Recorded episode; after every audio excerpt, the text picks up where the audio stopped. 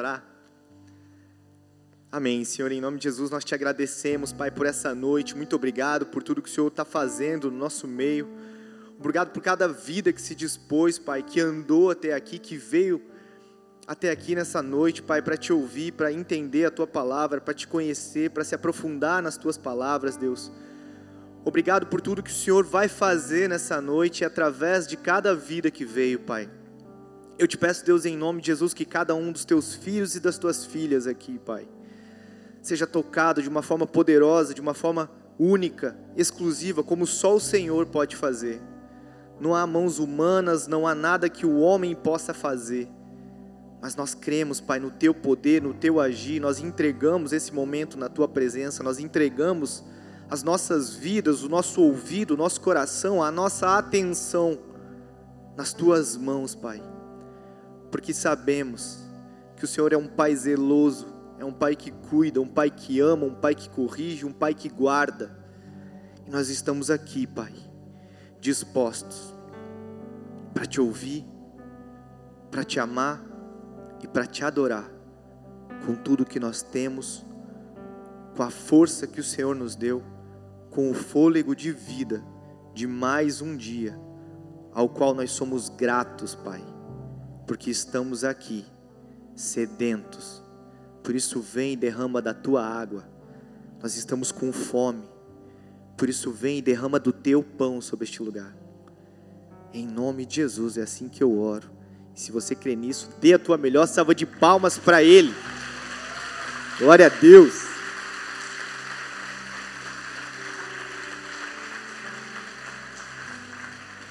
Quando eu estava preparando essa, essa palavra, Deus falou muito forte comigo a respeito de passos, de pernas, de confiança. Eu falei, uau! E, e Deus já tinha me colocado essa, a respeito de passos, então foi, eu comecei a meditar e passos e passos. E aí a minha esposa me falou né, do que tinha acontecido com o Kiko, né, para quem não sabe, ele machucou o pé e, e falei, uau, o que está acontecendo? Passos, pés. E meu mundo ele é muito musical. Eu, eu amo adoração, eu amo estar sempre com louvor. E quando eu pensei em confiança, eu lembrei no seguro estou nos braços daquele que nunca me deixou.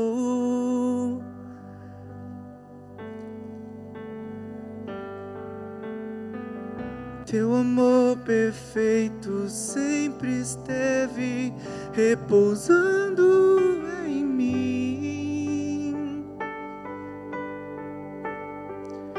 E se eu passar pelo vale, acharei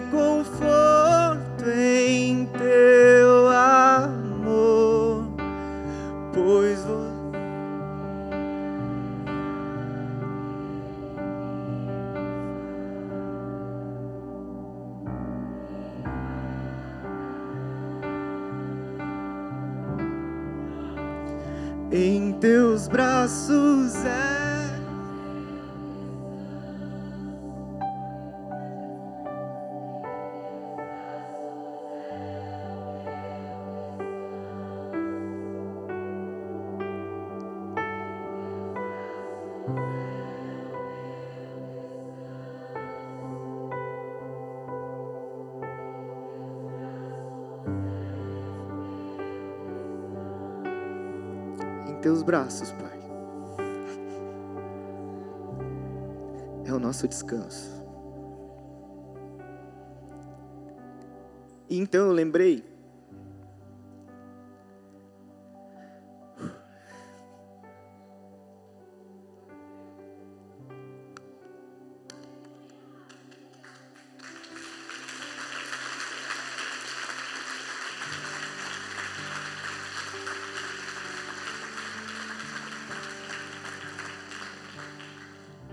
Eu lembrei de todas as vezes que eu não sabia para onde ir.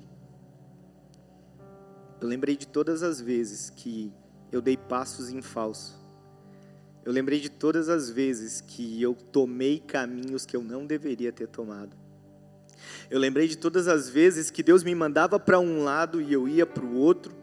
Quando Deus falava comigo, Raul, vai para lá. Eu dizia, Deus, você não sabe.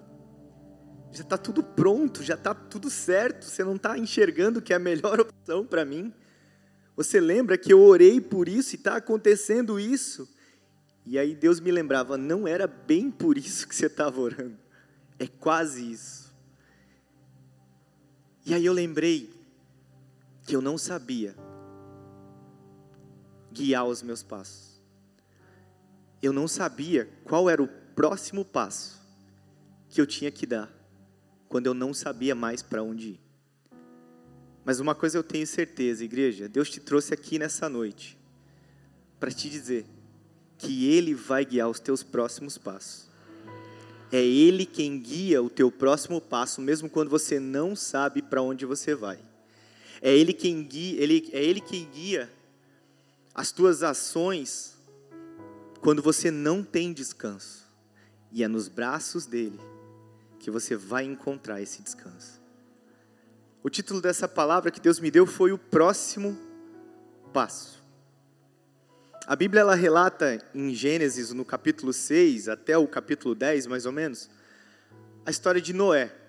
Todo mundo sabe quem é Noé? Né? Noé, aquele da arca, que construiu uma arca. E quando eu olho para a história de Noé, eu vejo o quanto Noé seguiu cada direção de Deus. Do pequeno passo, do pequeno detalhe ao grandiosíssimo detalhe, Noé seguiu cada passo que Deus falou para ele seguir. Noé ele foi um grande exemplo de homem que ouvia Deus, fazia o que Deus mandava e aí sabe o que, que a palavra, sabe o que, que Deus chama? Sabe o que, que a palavra mostra a respeito de Noé? Que Deus, fala bem alto assim comigo, achou graça. Deus achou graça em Noé. E achou graça não é que ele deu risada de Noé, mas é porque ele viu que o coração de Noé valia a pena manter uma nação viva porque com o dilúvio ele ia acabar com tudo. Porque a Bíblia fala que naquele tempo os homens eram maus, os homens eram muito corruptos, os homens eles eram dados a todo tipo de prostituição, todo tipo de falácia.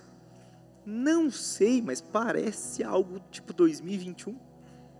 Parece tão atual. Senhor, ainda bem que o Senhor já fez a marca que não teria mais dilúvio. Mas a gente corre o risco, né? Ou não, a bênção de ele voltar. E naquele tempo, o Senhor achando graça em Noé, ele resolveu não acabar com tudo. Ele olhou para Noé e disse: Noé, você e a tua família vão e construam uma arca. E aí, quando Noé ouve isso, ele dá alguns passos. O primeiro grande passo que Noé dá é que ele ouviu que era para construir uma arca. A arca, para vocês terem uma ideia, é, a arca é maior do que a estátua da liberdade. Ela é a metade, se eu não me engano, do tamanho do Titanic. E ela é bem grandiosa. Ela, a Bíblia fala que tinha 300 côvados, tal. Sabe quanto é um côvado? É de um cotovelo até a ponta do teu dedão, mais ou menos. Então faz aí 300 vezes isso aí vai longe. E aí era algo tão grandioso. Quantas vezes Deus te chamou para fazer algo grandioso e você disse: "Tá doido, tá amarrado, tá maluco?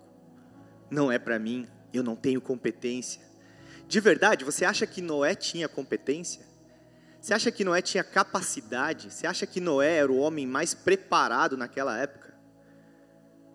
Não existia chuva, nunca tinha chovido até então. Ele nem sabia o que poderia ser uma chuva.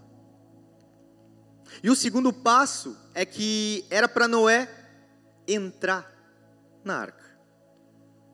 Uma coisa é você ser chamado para algo grandioso. Outra coisa é você acreditar que Deus te chamou para algo grandioso, mesmo quando todo mundo está dando risada de você. Mesmo quando ninguém acredita no sonho que Deus colocou dentro do teu coração. Quando Deus te deu uma direção e disse, vai e faça coisas grandes, coisas maiores do que as minhas, você diz, não, não tem como, porque olha o Senhor, mas ei, sou eu que estou te falando, sou eu que estou te enviando, sou eu que estou te mandando fazer. Simplesmente vai e faça. E então Noé, você não vê ele na Bíblia discutindo com Deus. Não, mas veja bem, Deus, não é bem por aí. Uh, o povo vai achar que eu sou doido. Não, ele simplesmente disse: tá bom. E aí no terceiro passo, Noé confia em Deus dentro de um dilúvio. Olha que louco. Às vezes Deus manda você fazer coisas grandiosas e você até entende, então tá bom, Deus. Se você está mandando eu ir, eu vou. E aí você está dentro daquele projeto grandioso que Deus te constituiu. De repente é um trabalho em uma grande empresa, ou até construir a tua própria empresa, ou de repente começar um casamento, um namoro, ou um relacionamento, ou começar uma faculdade, ou enfim, algo grandioso que Deus colocou na, somente na tua mão. E aí você acredita que isso, aquilo, aquilo foi dado por Deus para você. Mas de repente as coisas começam a ficar não tão fáceis. E de repente vem um dilúvio e aí você diz: Deus, mas foi você que mandou eu entrar nisso. Você estava maluco quando você me mandou, mas eu tenho certeza, eu te ouvi. E aí então você começa a desconfiar se realmente era Deus que tinha te mandado fazer. E aí de repente você começa a desconfiar: será que realmente Deus está nesse negócio? Será que realmente Deus me mandou vir para essa igreja? Será que Deus realmente me mandou me converter? Será que realmente eu fui tocado? Será que realmente as coisas que eu presenciei lá atrás não eram obras da carne ou da minha emoção, mas era Deus falando comigo? Será que foi Deus que me mandou trocar de cidade? Olha o quanto difícil está sendo para mim. Eu saí de longe da minha parentela, eu vim para cá e está tão difícil. Será mesmo que foi Deus que me mandou? Mas Noé tinha uma convicção que não importava se tinha calmaria ou se tinha dilúvio. Deus mandou, eu faço. Deus mandou, eu permaneço. E aí o último grande passo de Noé, acabou por aí? Então, beleza? Não, pera. Agora as águas baixaram. Agora você, Noé, pode sair da arca. Gente, vamos lá. Tudo foi coberto. Tudo. Quem já presenciou uma enchente, quem já passou por uma enchente, quem já viu uma enchente? Uma enchente. Uma enchente não chega a 1% de um dilúvio. Quem lembra da história do tsunami? Acho que, não sei, não lembro se foi na Nova Zelândia, na Tailândia. Acho que foi na Tailândia. Hã? Ah, na Indonésia, verdade. Quem lembra desse fato há anos atrás? Que devastou tudo. Aquilo ali é uns 5%. 10% de um dilúvio. Um dilúvio não sobraria nada, como não sobrou nada. E aí de repente Deus diz: Noé, sai da arca que eu te mandei construir.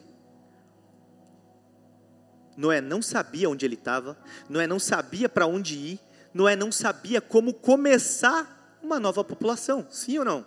Porque até então tinha acabado tudo, todo mundo tinha morrido, só ficou ele mais sete. E aí ele não sabia o que fazer. Noé não entendia o que, que ele ia fazer. Só que Deus deu algo poderoso para ele. Faça uma população nova. Comece uma vida neste lugar. Pega todos os bichos, começa a colocar e deixa que eu vou fazer. Quando tudo parecia impossível, Deus fez de novo. Quando tudo tá, parecia destruído, Deus fez de novo. Quando Noé achou que não tinha mais o que fazer, Deus foi lá e mostrou para ele que era ele quem ia fazer. Todas as vezes que Deus te leva a dar o próximo passo, é sinal de que Ele te confiou coisas grandiosas. Todas as vezes, Deus ele vai te dar coisas grandiosas quando a tua fé for pequena. Palavra de Deus fala que se a tua fé for como um grão de mostarda, já basta para que você chame esse monte e leve para o outro lado. Para que você diga, monte, saia desse lugar e vá para aquele. Então, quando eu tenho um Deus grandioso, mesmo com uma fé muito pequena, Deus faz coisas grandiosas, porque é Deus que faz. Se você tem certeza de que estados, de quem está do seu lado, não importa qual o próximo passo você vai dar. Se você tem plena convicção de que é Deus quem domina, quem cuida, quem guia os teus passos, não importa o próximo passo que você vai dar. Simplesmente você dá. E quando eu vejo Noé com essa fé, com essa confiança, eu entendo que muitas vezes eu e você somos chamados para fazer coisas grandiosas. Somos chamados para ter uma empresa, somos chamados para ter um relacionamento, somos chamados para curar pessoas, para impor as mãos nelas e elas serem curadas. Quantas vezes um amigo, um parente, um filho, uma esposa diz para você, cara, eu tô com uma dor de cabeça. E aí você diz, o que você diz? Bah, não tenho remédio. Bah, não tenho remédio. Tu esqueci lá na minha casa.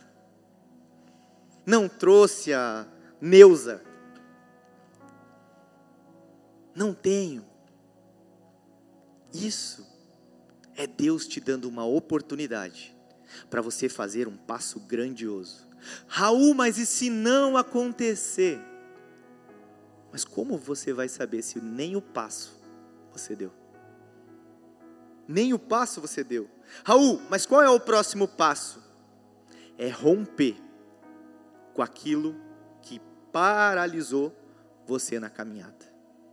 Porque às vezes você chega no teu casamento e aqui é o abismo. Não tem mais para onde ir. Ou você separa, ou você separa. Você chega aqui numa situação financeira onde você diz: agora eu vou passar fome. Agora eu. É só um milagre. Quantas vezes a gente já falou isso? Meu Deus, eu estou numa situação que agora é só um milagre.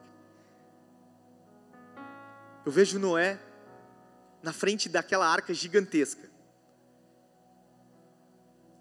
O milagre foi feito. Deus mandou.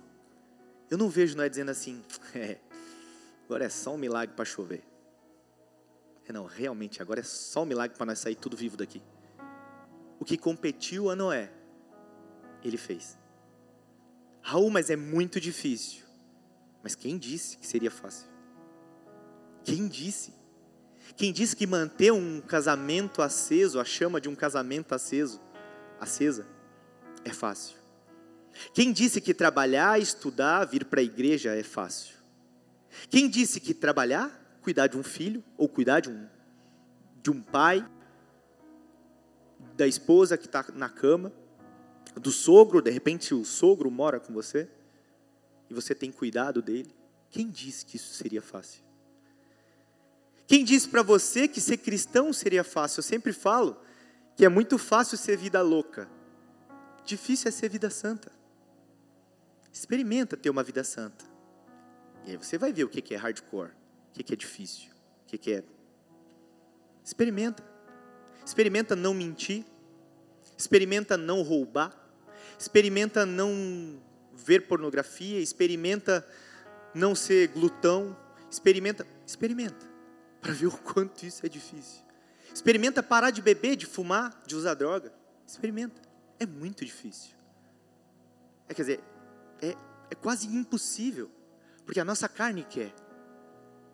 Agora, quando eu estou na presença do Senhor, Ele diz que o impossível, Ele faria. Ele faz o impossível. Ao homem cabe o que é possível a Deus o que é impossível. E aí, eu fico imaginando se Noé tivesse duvidado de Deus, como eu e você muitas vezes duvidamos. Você imagina, Noé, é o seguinte, vou te dar um conselho. Você quer um sinal? Também vou te dar um sinal. Vai vir uma desgraceira aí, vou acabar com todo mundo. Está afim de fazer um barco? Está afim de fazer um navio? Então, faz lá. Ah, será que é de Deus? Ah, mas não tem certeza se foi Deus que falou. Paga para ver. se Noé tivesse pago para ver, nem eu, nem você estaríamos aqui hoje. Você entende o quanto é importante ouvir, confiar e fazer o que Deus pede para que nós façamos? E aí, dessa história de Noé, eu tirei cinco lições. Cinco lições. A primeira lição é: a minha aliança com Deus me traz salvação. Em Gênesis 6, no versículo 18, fala assim: Mas contigo estabelecerei a minha aliança, e entrarás na arca, tu e os teus filhos, a tua mulher e as mulheres dos teus filhos contigo. Quando Deus tem uma aliança comigo, ninguém toca na minha família. Quando Deus tem uma aliança comigo, ninguém toca no meu casamento. Raul, mas eu estou passando por uma adversidade. Legal, você está no meio do dilúvio, dentro da arca. Experimenta sair da arca. Lá sim o negócio está ruim. A gente reclama que às vezes a gente está numa igreja e. Ah, porque a fulana fala mal. Ah, porque o ciclano não sei o quê. Meu, nós estamos numa arca. Tem uns porcos, tem umas galinhas, tem uns avestruz, tem uns pavão, tem uns leão, tem uns urso, tem umas anta, tem. Né? Tem tudo. E glória a Deus. Você entende? Porque lá fora tem sim um dilúvio. Essa é a questão.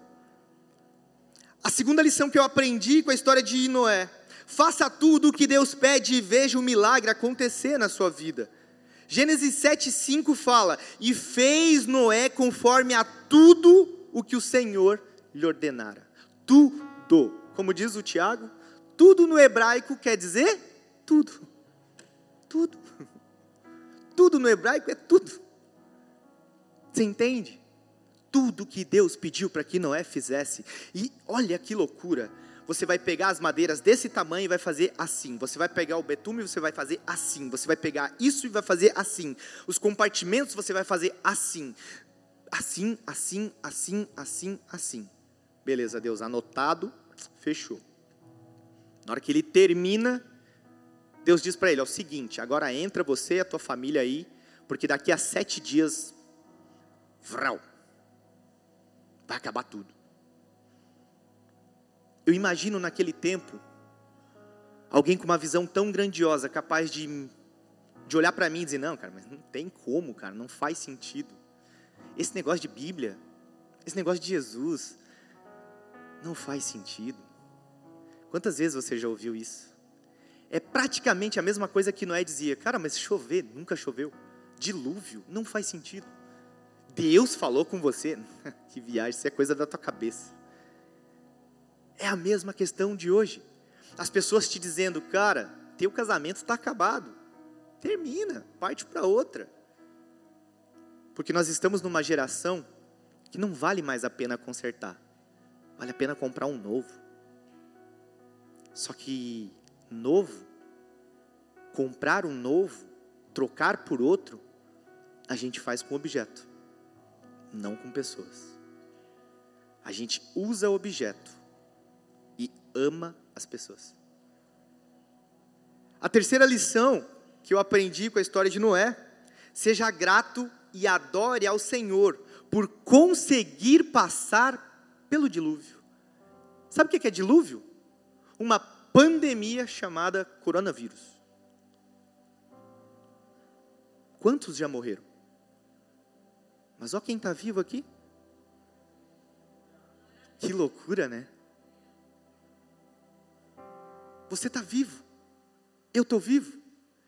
Só isso é fato para que eu e você pudéssemos dizer: Glória a Deus!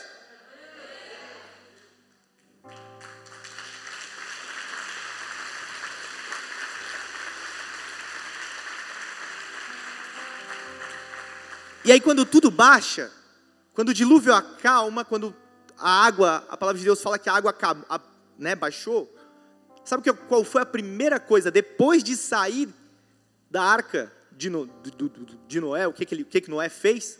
Qual foi a primeira coisa que ele fez? Abre para mim, vi que em Gênesis 8, 20, eu acho. Deixa eu confirmar aqui.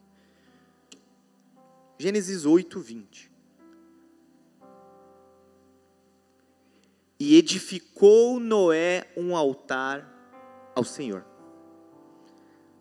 Naquele tempo, edificar um altar era uma forma de gratidão, era uma forma de honrar ao Senhor. E aí ele diz né, que tomou de todo o animal limpo e de toda a ave limpa e ofereceu como holocausto sobre o altar. A gente não faz mais holocausto nos dias de hoje. Mas isso aqui é confiar, passar pelo dilúvio, passar pela dificuldade e dizer: glória a Deus, obrigado, Senhor, porque eu ainda estou vivo.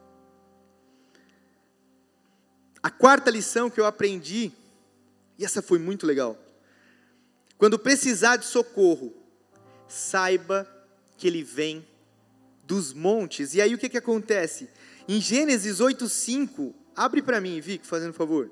Gênesis 8,5. E foram as águas indo e minguando até o décimo mês.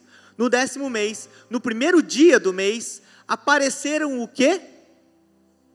Os cumes dos montes. E aí você sabe o que que fala? Em Salmo 121, 1, 2? Elevo os meus olhos para o monte. De onde vem o meu socorro? O meu socorro vem do Senhor, que fez os céus e a terra.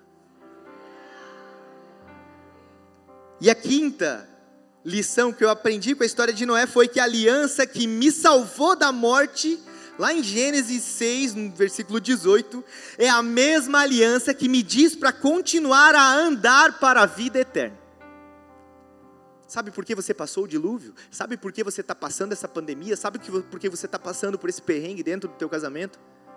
Para que você chegue na glória, para que você chegue na vida eterna e diga: Senhor, obrigado, porque até aqui o Senhor tem me sustentado. Quando eu sou grato a Deus pelo que Ele fez, pelo que Ele faz e pelo que Ele ainda vai fazer, isso eu tenho confiança no Senhor. Isso é o que me diz, eu confio plenamente no Senhor. Gênesis 9, versículo 16 fala: Toda vez que o arco-íris estiver nas nuvens, eu olharei para ele e lembrarei da aliança eterna entre Deus e todos os seres vivos de todas as espécies que vivem na terra. O arco-íris não é um, eu não vou entrar em polêmica, mas só para deixar bem claro. O arco-íris não é uma bandeira homofativa, nunca foi é o sinal da aliança comigo e com você. Todas as vezes que eu vejo um arco-íris, é a promessa, é, é a palavra de Deus dizendo: olha, não vai mais haver dilúvio para acabar com tudo, porque eu, o teu Deus, não farei mais isso. Confia em mim. Isso é um sinal de confiança, é um sinal de aliança. A aliança que me salvou da morte quando ele me disse: Raul, faça algo grandioso. Eu estou contigo. É a mesma aliança que quando eu passo por todos os perrengues, quando eu passo por todas as adversidades, Ele diz: Eu sou contigo até a vida eterna. Uma das maiores chaves para o relacionamento com Deus, sem dúvida alguma, é a confiança. Fala comigo assim: a confiança. Só que a palavra de Deus ela é muito prática, a Bíblia ela é muito prática muito prática. Todas as vezes que Deus fala uma palavra, a palavra vem de Deus, mas a ação é do homem. Eu vou provar isso para vocês em Salmos 37, no versículo 3. Acompanha comigo aí. Confia, Deus falando, tá? Confia no Senhor e faze o bem. Ou seja, palavra de Deus. Confia no Senhor, mas Raul, faz o bem. Entendeu? Essa é a prática. Deus fala, mas a ação vem de mim e de você. Perfeito? Habitarás na terra e verdadeiramente serás alimentado. Deleita-te também no Senhor e te concederá os desejos do teu coração. Olha que bênção. Agora, entrega o teu caminho ao Senhor. Confia nele e então ele fará. E ele fará sobressair a tua justiça como a luz e o teu juízo como o meio-dia. Descansa no Senhor e espera nele. Não te indignes por causa daquele que prospera no seu caminho, por causa do homem que executa estatutos intentos. Deixa a ira e abandona o furor. Não te indignes de forma alguma para fazer o mal. Porque os malfeitores serão desarraigados, mas aqueles que esperam no Senhor herdarão a terra. Pois ainda um pouco o ímpio não existirá. Olharás para o seu lugar e não aparecerá. Mas os mansos herdarão a terra e se deleitarão na abundância de paz. Se é paz que você precisa, é paz que Ele vai te dar. Só que Deus dá uma paz que não é igual à minha paz. Deus me dá uma paz que não é igual à paz de alguém que conseguiu realizar um sonho de comprar a casa própria, de ter um filho. Essa é uma paz humana. A paz do Senhor é uma paz que excede todo entendimento. E sabe o que é exceder todo entendimento? É você dentro de uma arca no meio do dilúvio dizendo: Eu vou passar, porque Deus me colocou aqui dentro e eu sei o Deus que eu confio. Não existe possibilidade de dar um próximo passo de fé sem confiar no Senhor. Muitas, presta atenção nisso, muitas pessoas esperam para dar o próximo passo com os pés seguros na ponta do abismo, esperando que os homens construam uma ponte. Você chega na frente do abismo no teu casamento e diz: "A minha mulher tem que mudar. O meu patrão tem que mudar. A minha igreja, o meu pastor, o Raul tem que mudar." Você espera que os homens construam essa ponte para o teu bem-estar. Só que não espere pontes onde Deus mandou você andar sobre as águas. Essa é a grande diferença. Não espere pontes humanas para onde Deus disse: ei, não vai ter ponte. Não vai ter ninguém bonzinho passando a mão na tua cabeça. Eu te mandei, vá, seja forte, corajoso, não temas, porque eu, o teu Deus, sou contigo por onde quer que andares. Josué 1,9. É isso. Salmos 20, no versículo 7 e 8 fala: Uns confiam em carros e outros em cavalos, mas nós faremos menção do Senhor, o nosso Deus. Uns encurvam-se e caem, mas nós nos levantamos e estamos de pé. Nós nos levantamos e estamos de pé. 2 Timóteo 1,71 fala: Pois o Deus não, pois o meu Deus não nos deu espírito de covardia, mas de poder, repete comigo, de poder, de amor e de equilíbrio. Olha que louco, de poder para que eu entenda, para que eu lembre que eu tenho um Deus que é poderoso. Ele me deu um, um espírito de amor para que eu possa sempre lembrar que Deus é amor. E Ele me deu um espírito de equilíbrio para me mostrar que, me, que, mesmo que eu ande pelo vale da sombra da morte, eu não temerei mal algum, porque Tu estás comigo. Ainda que eu ande na sombra da morte, o Teu amor lança fora o medo. Ainda que eu me encontre bem no meio das tempestades da vida, eu não voltarei, pois perto estás. Eu não temerei o mal, pois o meu Deus comigo está. E se o meu Deus comigo quem eu temerei, a quem eu temerei.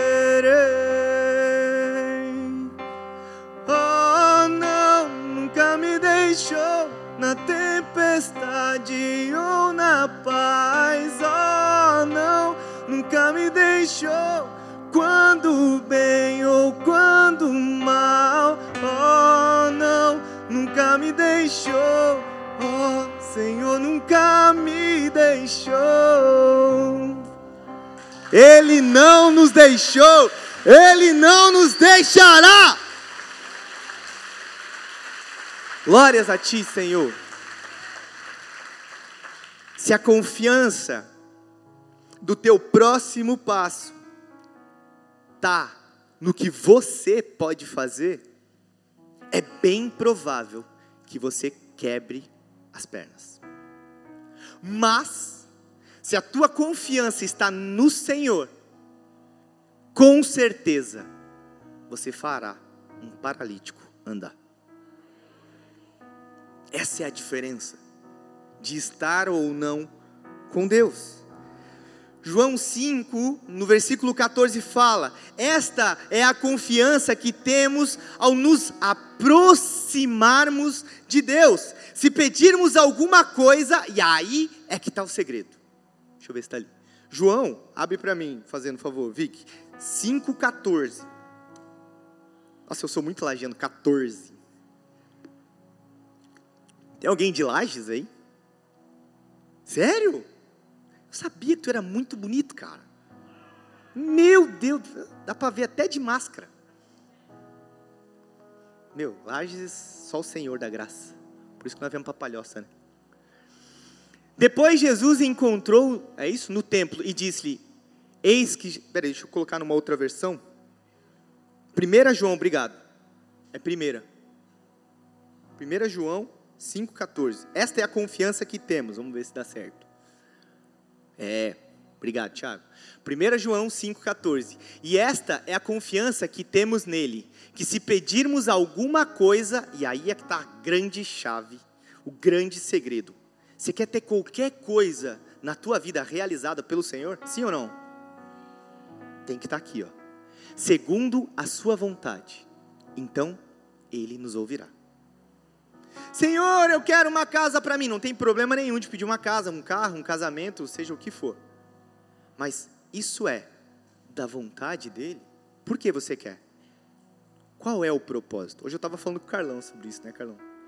Qual é o propósito? Por que você quer algo? Por que você quer ter uma família? Por quê? Só para realizar um desejo próprio? Ou você espera que o teu filho, a tua filha, seja uma grande profeta, um grande profeta nessa nação que possa curar, restaurar, transformar?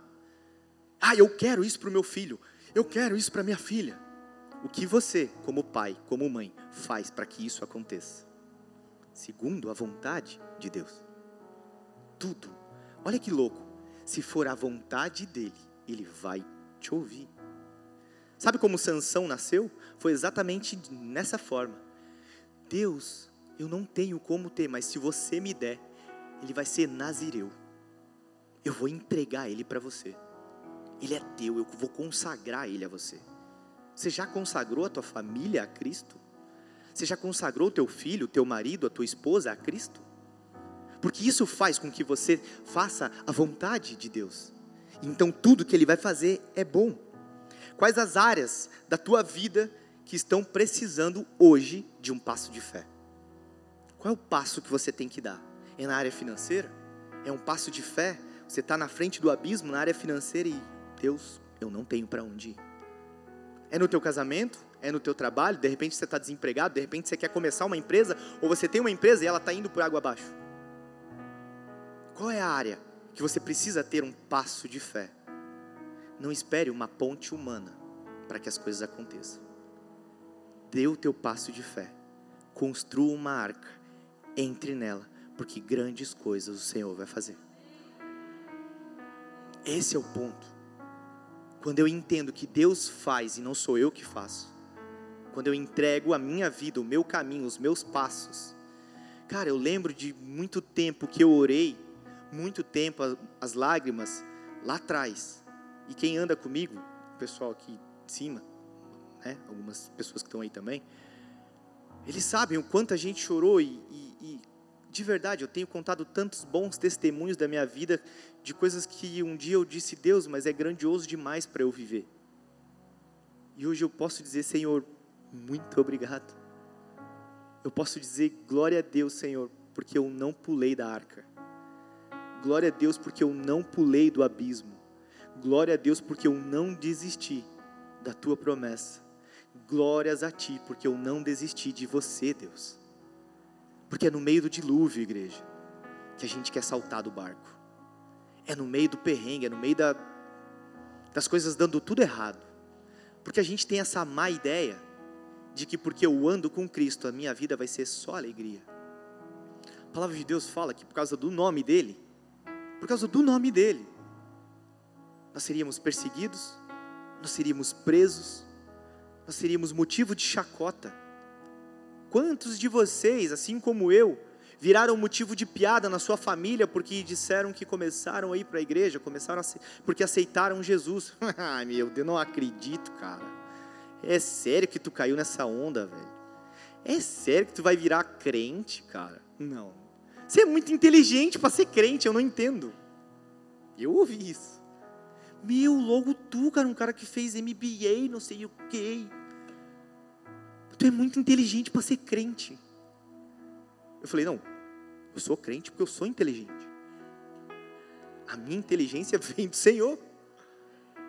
Você entende? Quantos de nós, no meio de um casamento todo detonado, esperando algo, esperando uma ajuda que só pode vir do Senhor, só, só um milagre pode acontecer, e aí de repente vem um endemoniado, um gadareno do teu lado e diz: Cara, separa, deixa essa mocreia, deixa esse cavalo para lá, né? Se a minha esposa tivesse ouvido isso, nós não ia fazer 10 anos de casado no mês que vem. É mês que vem já?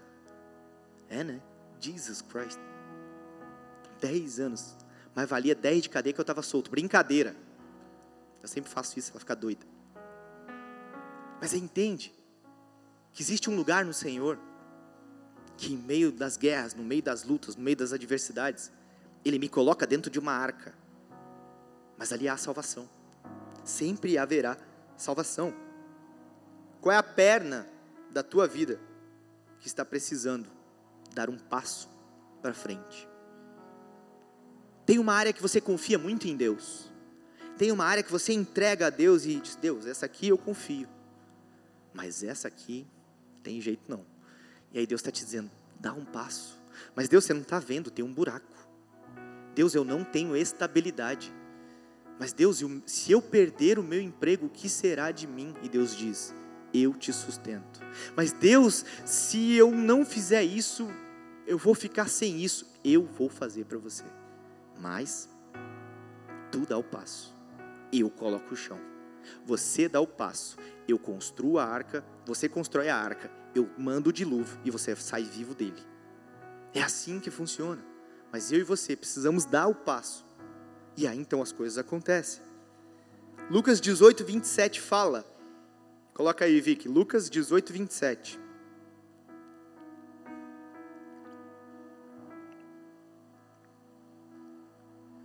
Mas Jesus respondeu em algumas versões: As coisas que são impossíveis aos homens são possíveis para Deus. Em Números 23, 19, para a gente encerrar. Deus não é homem para que minta, nem filho do homem para que se arrependa. Acaso ele fala e deixa de agir? Acaso ele promete e deixa de cumprir? Ele falou isso com Noé. Noé é o seguinte: faça uma arca. Noé, vai acabar tudo em água. Noé, pega sua família e entra. Noé, sai da arca. Noé, vai e agora começa uma nova população. Era o impossível para o Deus do possível. Jesus está te dizendo nessa noite: levanta, toma o teu leito e anda. Jesus está te dizendo: levanta, toma o teu leito e anda. Jesus está te dizendo: levanta, Toma o teu leito e anda. Baixe sua cabeça, feche seus olhos, porque tudo é possível aquele que crê. Tudo é possível aquele que crê. Tudo é possível aquele que crê. Toma o teu leito, toma o teu leito, toma o teu leito e anda. O que te paralisava não vai mais te paralisar. O próximo passo você vai dar.